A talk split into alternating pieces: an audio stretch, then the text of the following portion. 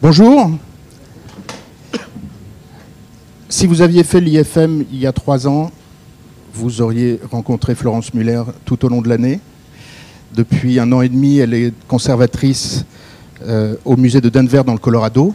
Et du coup, on ne la voit plus à Paris, sauf exceptionnellement comme aujourd'hui avec Olivier Gabet. Vous, vous êtes tous les deux commissaires de cette expo qui ouvre dans quatre ou cinq jours, mardi prochain mercredi, prochain pour le public au Musée des Arts Décoratifs. Alors vraiment merci de venir nous parler aujourd'hui, parce qu'en plus aujourd'hui, c'est une journée très importante. Vous vous rendez dans une demi-heure, trois quarts d'heure au musée pour euh, une dernière euh, visite euh, particulièrement sensible. Et puis tous les jours, tous les jours, vous avez des interviews à longueur de temps, en même temps que vous montez l'expo. Donc vraiment, on est particulièrement sensible à votre venue aujourd'hui. Merci. Si on peut, merci. Bravo. Si on peut directement parler de cette expo, entrer dans le vif du sujet, pourquoi, comment, depuis quand, le, projet? Alors, d'une part, ce qui peut paraître sans doute étonnant, c'est qu'il n'y a pas eu de rétrospective Christian Dior à Paris depuis 30 ans. Ce qui, quand on. Moi, je ne suis pas historien de la mode, je suis historien d'art.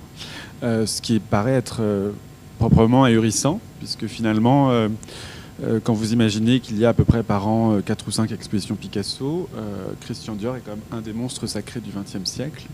Une exposition tous les 30 ans, comme on le fait pour en effet des, grands, grandes stars comme Degas, comme Manet, ça paraît être un, rythme qui n'est pas déraisonnable. Alors c'est vrai qu'on a comme Christian Dior remplit beaucoup l'espace public aujourd'hui, on a l'impression qu'on le connaît, ça paraît très évident. C'est sans doute peut-être moins évident pour le grand public. Ça ne l'est pas toujours pour des journalistes qui nous demandent quelquefois s'ils vont pouvoir rencontrer Christian Dior. Euh, Florence est obligée de leur, leur, faire, leur signaler qu'il est très très occupé. Euh, donc euh, voilà, ça paraît quelque chose d'important. D'autre part, le musée des arts décoratifs, comme vous le savez, a un département de la mode très important qui conserve des collections nationales dans ce domaine. et donc a l'habitude de consacrer une à deux expositions par an à l'histoire de la mode, quand je suis arrivé, moi, il y a 4 ans, euh, le conseil d'administration euh, de l'époque, et notamment son vice-président, que vous connaissez bien, Pierre Berger, avait émis quand même le souhait que l'importance monographique des expositions se calme.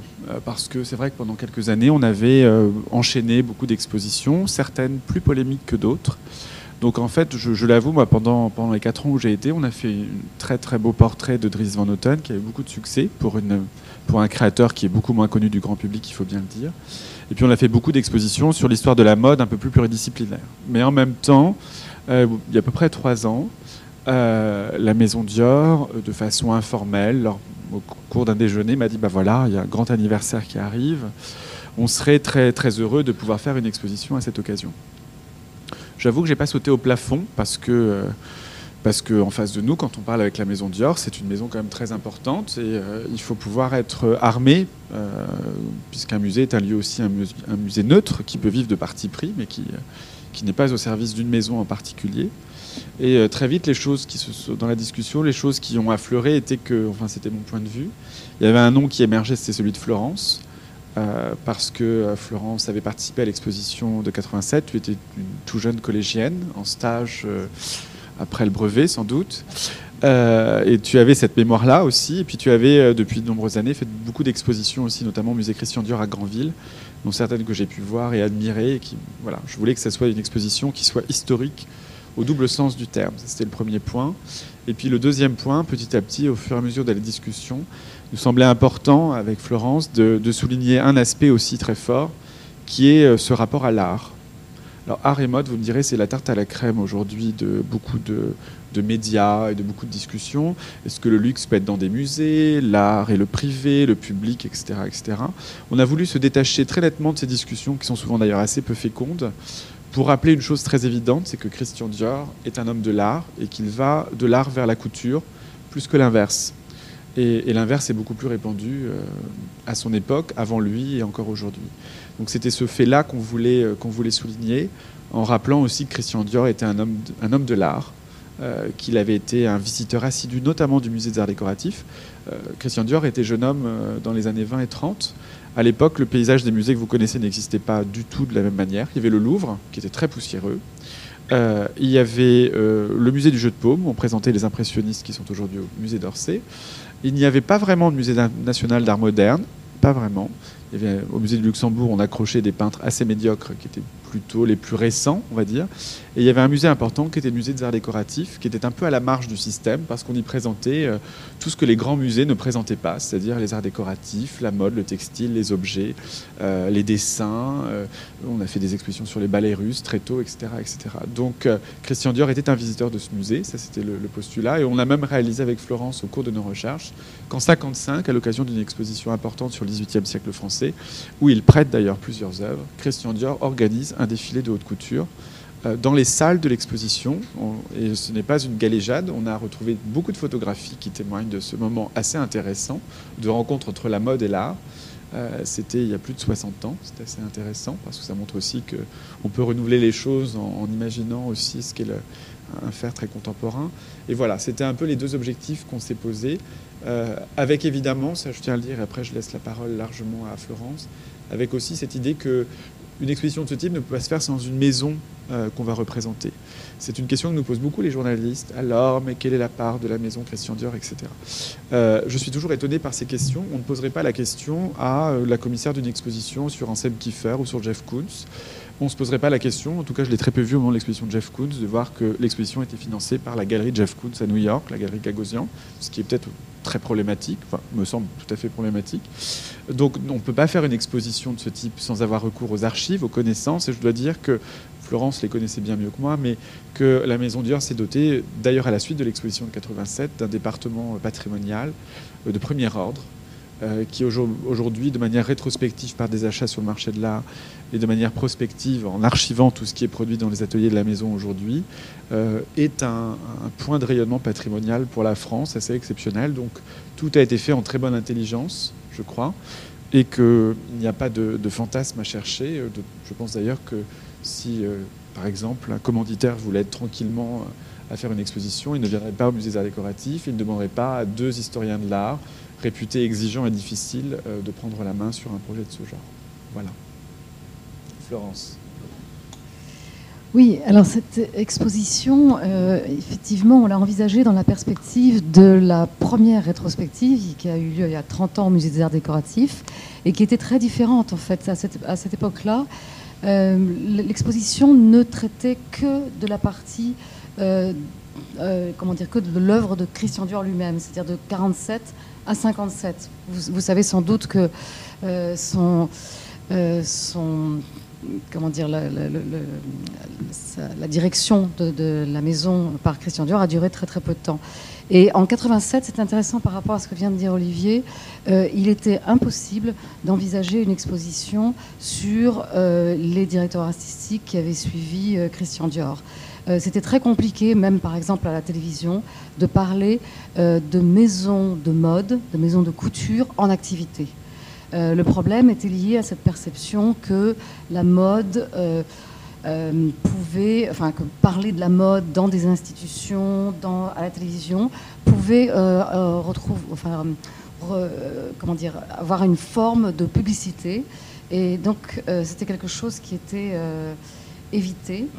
Et là, 70 euh, ans après la, fondation de la maison, euh, nous pouvons, les choses ont évolué, euh, la perception de la mode est différente. Effectivement, je pense que ce que Olivier a, rappelé est très intéressant.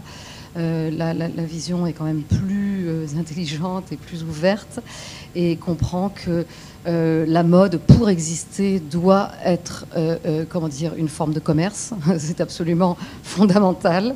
S'il n'y a pas de boutique dans le monde pour vendre ces produits de, haute couture et de luxe, ça ne peut pas exister autrement. Donc il n'y a absolument pas lieu de diaboliser ça, au contraire.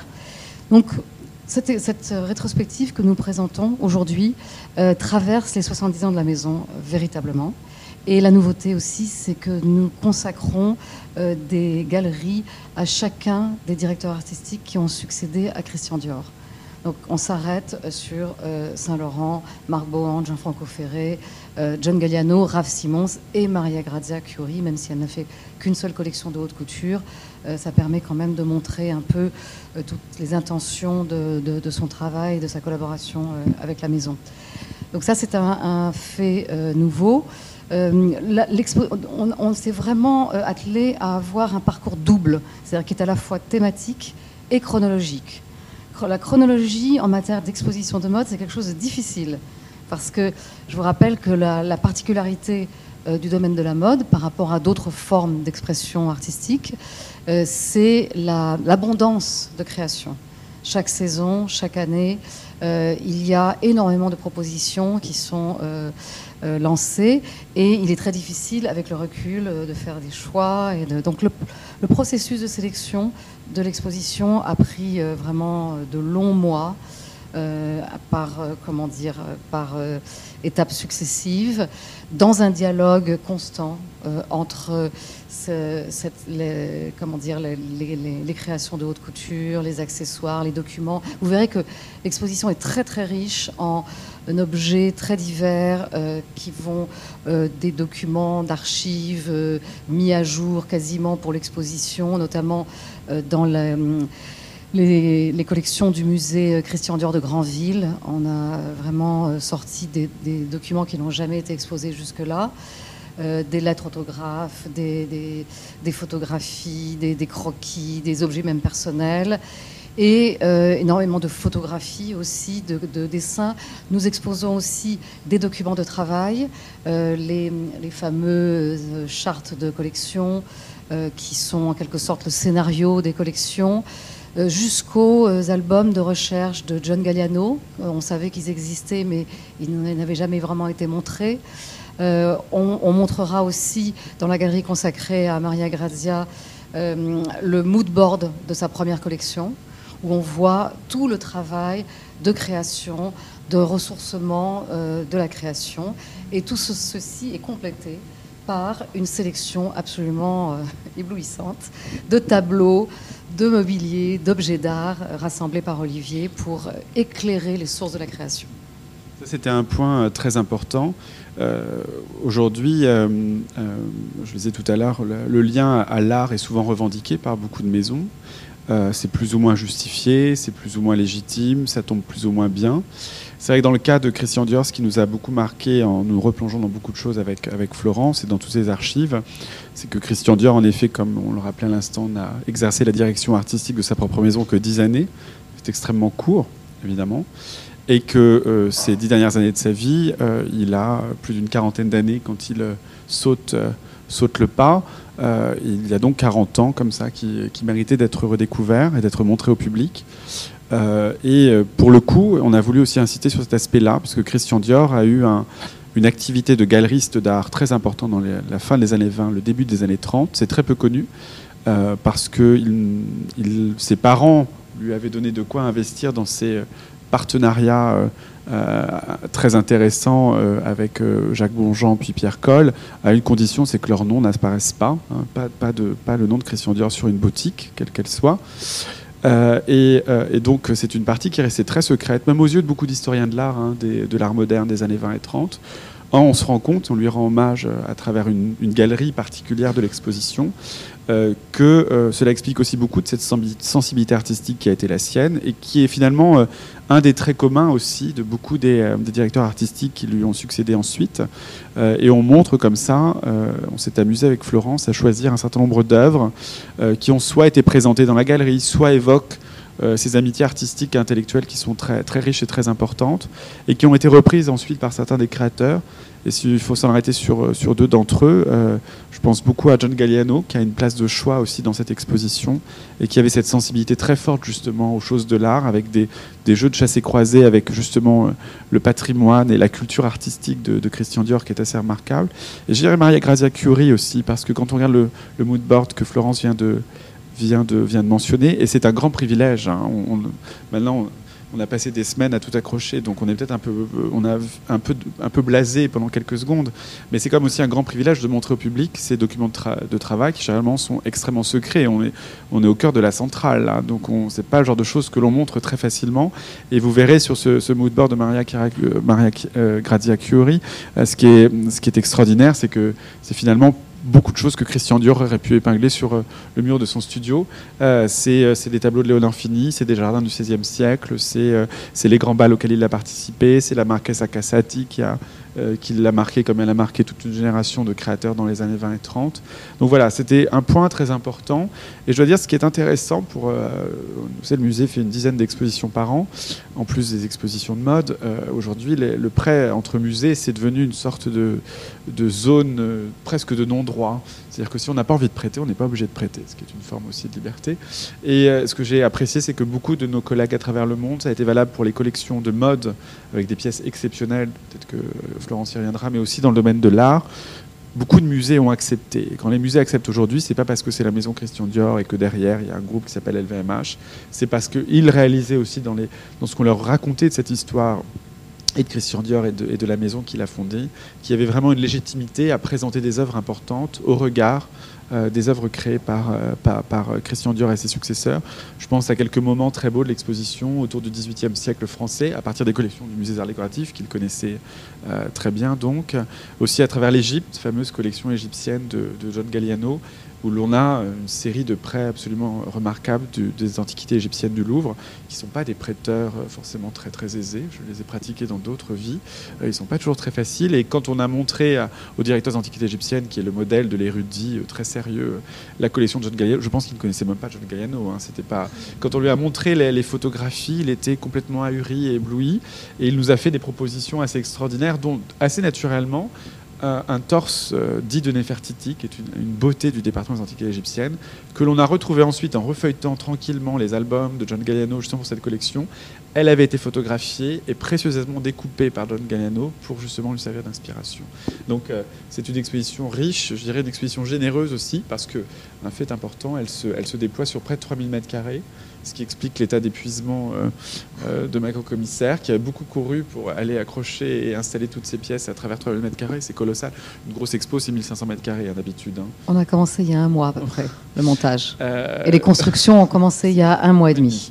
C'est assez, colossal. Et donc pour la première fois, le musée présente une exposition dans ces deux espaces, les espaces de la mode que vous connaissez côté Rouen, mais aussi la nef, l'espace de la nef, où on fait plutôt d'habitude des expositions euh, de design ou d'art décoratif en tant que tel. Donc c'est un, un, enjeu colossal et qu'on a, euh, a, pris, euh, a pris en compte et qu'on a proposé d'ailleurs en cours de projet parce qu'on sentait que le, projet, le sujet était tellement riche qu'on ne pouvait pas le résumer aux salles habituelles. Et ce sont des choses aussi sur lesquelles on rebondit très favorablement. Le conseil d'administration des arts décoratifs qui, je vous, le rappelle, présidé par Pierre-Alexis Dumas. Donc, euh, on vit aussi un moment historique euh, dans l'histoire de la mode et des, des maisons de façon assez remarquable, parce que quand j'ai présenté, quand Pierre-Alexis a été élu à la présidence des, euh, du musée d'art décoratif, quand je lui ai présenté la programmation, je lui ai dit, tu, vas voir, il y a un très beau projet Christian Dior, et sa première réaction a été de dire, mais c'est génial, il faut que ça soit la plus belle exposition que qu'on n'ait jamais fait dans, le domaine de la mode. C'est la maison qui fait rêver, évidemment, pour la haute couture. Donc, il faut, en effet, vous avez raison, il faut occuper l'ensemble des, espaces disponibles pour faire la, rétrospective la plus merveilleuse. c'est la plus vaste exposition jamais présentée au Musée des Arts Décoratifs. Pas, pas seulement pour la mode, hein, c'est tout, tout, sujet euh, confondu. Et par rapport, Olivier évoquait les, les prêts euh, très prestigieux que, nous avons, outre le musée du Louvre, euh, avec le prêt du portrait de Lady Aston par Gainsborough. Euh, le musée de Versailles a prêté un merveilleux portrait de, euh, Lebrun. le musée d'Orsay avec la Carmen Chita par Sargent. comment dire, d'autres œuvres, le Centre Pompidou, on a le Jardin de Giverny par Monet aussi parmi les. Enfin, euh, et, du côté des, robes, euh, le Victorian Albert Museum a prêté un modèle très important, le Metropolitan Museum de New York, euh, quasiment une dizaine de pièces, le De Young Museum de San Francisco, à, présent a prêté des, pièces tout à fait prestigieuses et rares, la robe Vénus. Et on a pu, grâce à ça, reconstituer un duo célébrissime, Vénus et Junon. Junon appartient au patrimoine Dior. On a pu les mettre en face à face pour revenir sur une photo magnifique de, Avdon. Euh, le musée de Londres aussi a prêté, enfin exceptionnellement, la robe de la princesse Margaret est sortie des, réserves pour être présentée euh, en relation avec une photo de Cecil Beaton présentant Margaret portant cette robe pour son 21e anniversaire. Euh, le musée de Granville, la fondation Pierre Berger, Saint-Laurent aussi, qui a fait de prêts très très intéressants concernant la collection Trapèze notamment. Euh, je pense que j'en oublie. Euh, parmi les œuvres d'art aussi, j'en oublie. Le musée du Quai Branly. Euh, voilà. Et, et, toute, cette, toute, cette, sélection a été. En fait, je pense que toutes les, ces institutions, quand elles, étaient, quand elles ont été sollicitées, ont trouvé tout naturel de prêter. Il n'y a pas eu de refus. Et il y a une autre partie dans l'exposition qui était assez intéressante à, gérer.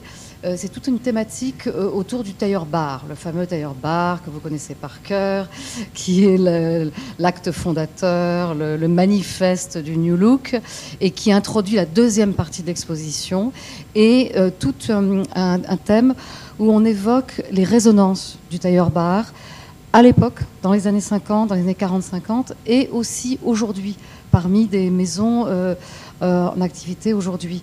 Et le jour où j'ai commencé à appeler euh, différentes maisons, je, m'inquiétais un petit peu. Je me disais, c'est peut-être un peu bizarre euh, d'appeler euh, tous ces gens en leur disant Oui, le tailleur bas, il me semble que vous avez été inspiré dans telle ou telle collection. Est-ce que vous pourriez participer à cette exposition?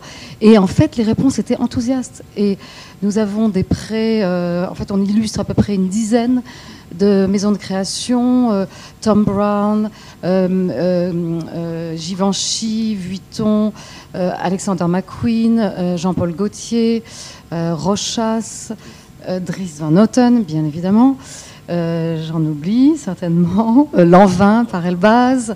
donc on a toute une sélection de créations assez proches de nous qui rendent hommage ou citent ou rebondissent sur cette idée du tailleur bar qui nous permet de le situer, je pense pour le, grand public, comme non seulement une création très importante dans l'histoire de la maison, mais aussi quelque chose de très très important dans l'histoire de la mode. C'est-à-dire que c'est quelque chose qui dépasse euh, vraiment l'histoire même de la maison et qui a sa place dans on pourrait même dire, dans l'histoire du costume au-delà de la mode.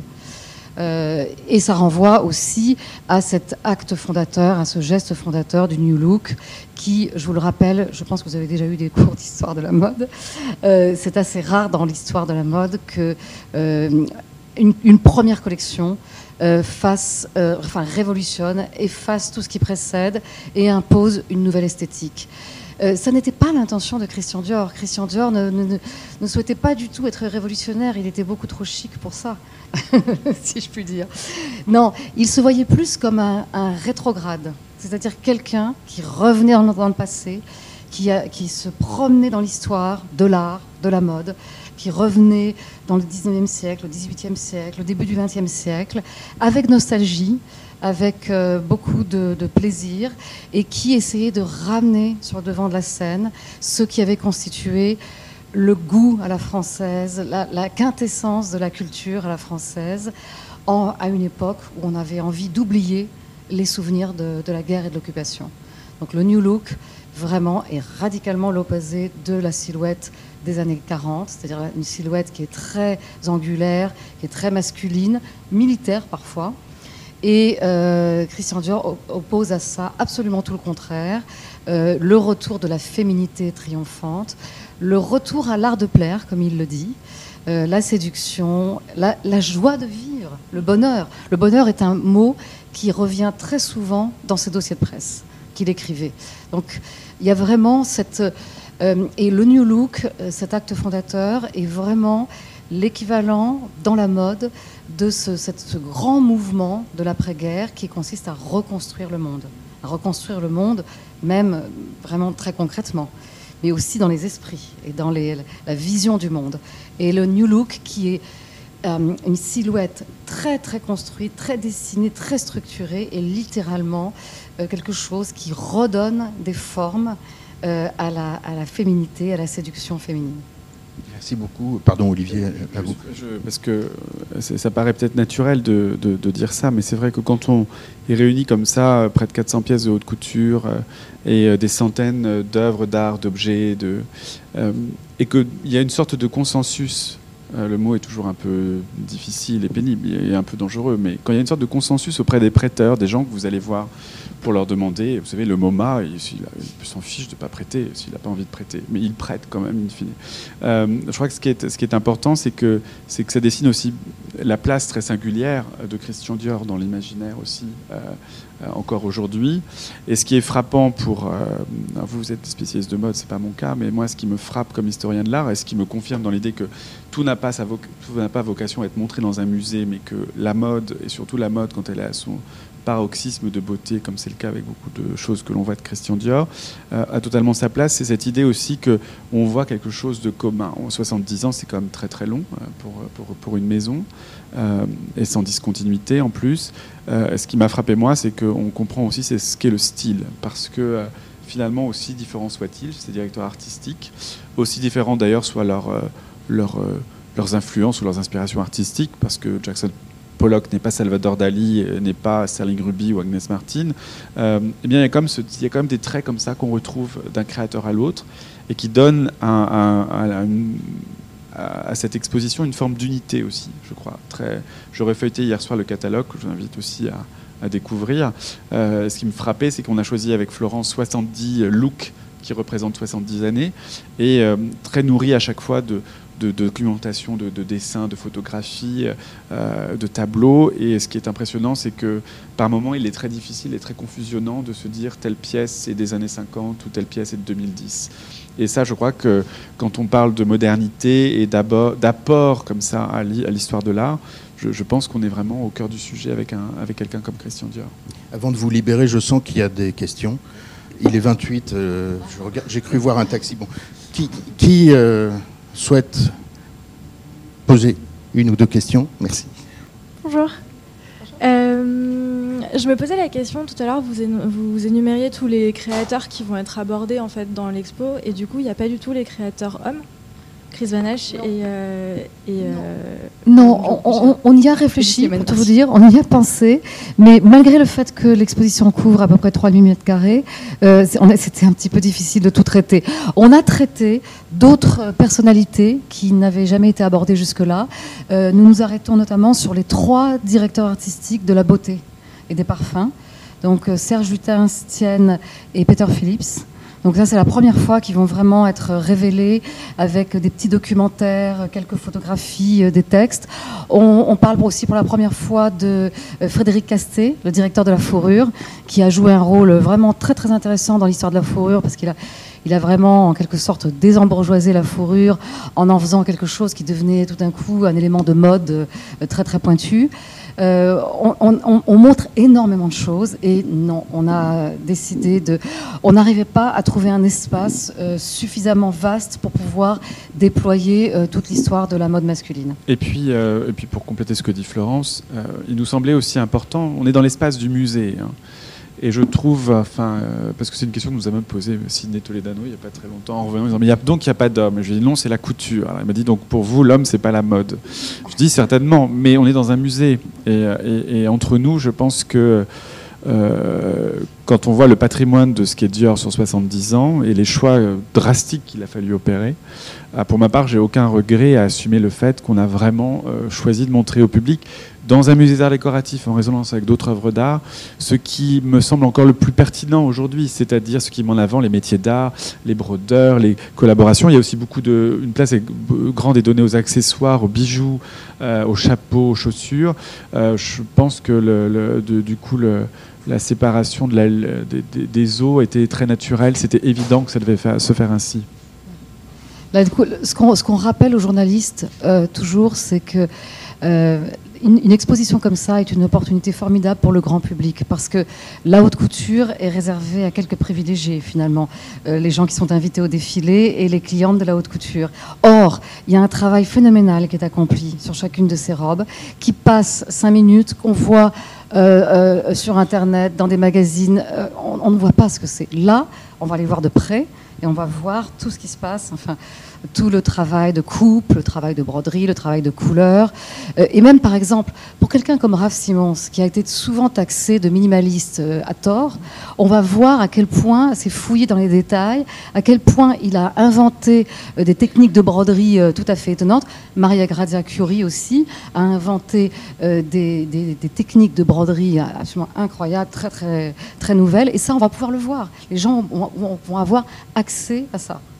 Alors on va vous remercier beaucoup.